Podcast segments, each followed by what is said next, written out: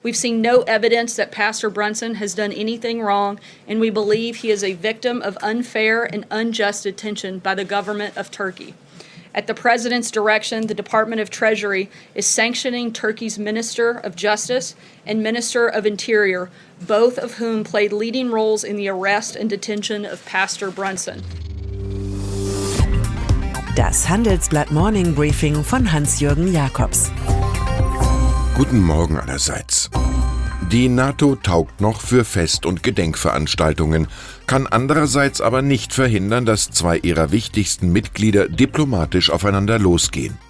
Jedenfalls haben die USA jetzt Sanktionen gegen zwei hohe Minister der Türkei verhängt, gegen Abdulhamid Gül Justiz und Süleyman Soylu Inneres. Beide waren in Maßnahmen gegen den amerikanischen Pastor Andrew Brunson verwickelt, der in Izmir zwei Dekaden lang eine kleine Kirche geleitet hat. Der Gottesmann steht wegen Terrorverdacht, Kontakte zur PKK und Gülen vor Gericht. Sowohl die USA als auch die Türkei wollen diese Angelegenheit offenbar durch üble Drohungen für sich entscheiden, ehe sie am Ende feststellen werden, dass hier nur ein lautes Amen hilft. Welche Bedeutung zwischen Chefs und Untergebenen haben Tweets? Das ist die langweilige juristische Frage hinter der jüngsten Wutbatterie des US-Präsidenten Donald Trump, der den Sonderermittler Robert Mueller allem Anschein nach zur Aufgabe treiben will.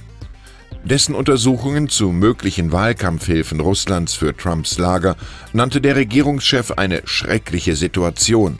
Justizminister Jeff Sessions sollte diese manipulierte Hexenjagd sofort beenden.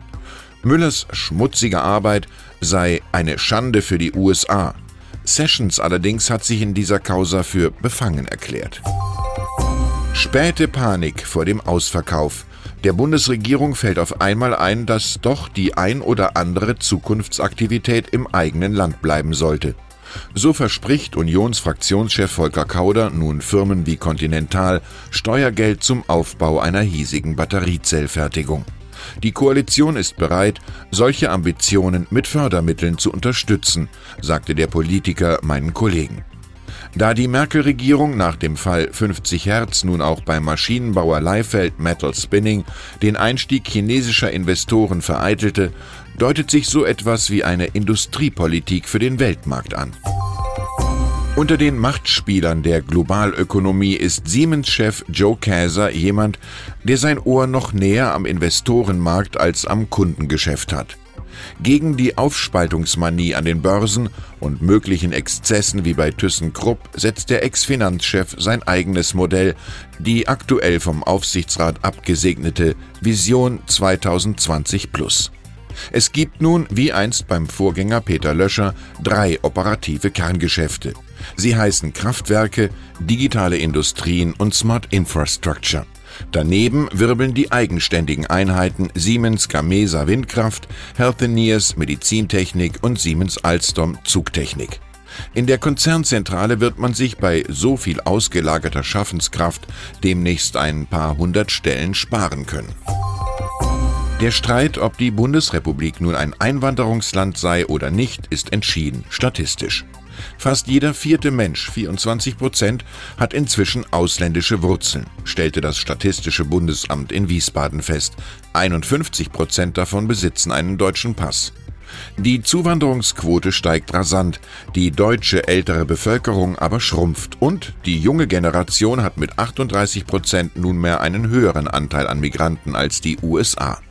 Es gilt ein Satz von Benjamin Franklin, es gibt Augenblicke, in denen man nicht nur sehen, sondern ein Auge zudrücken muss. Und dann ist da noch der Eiffelturm.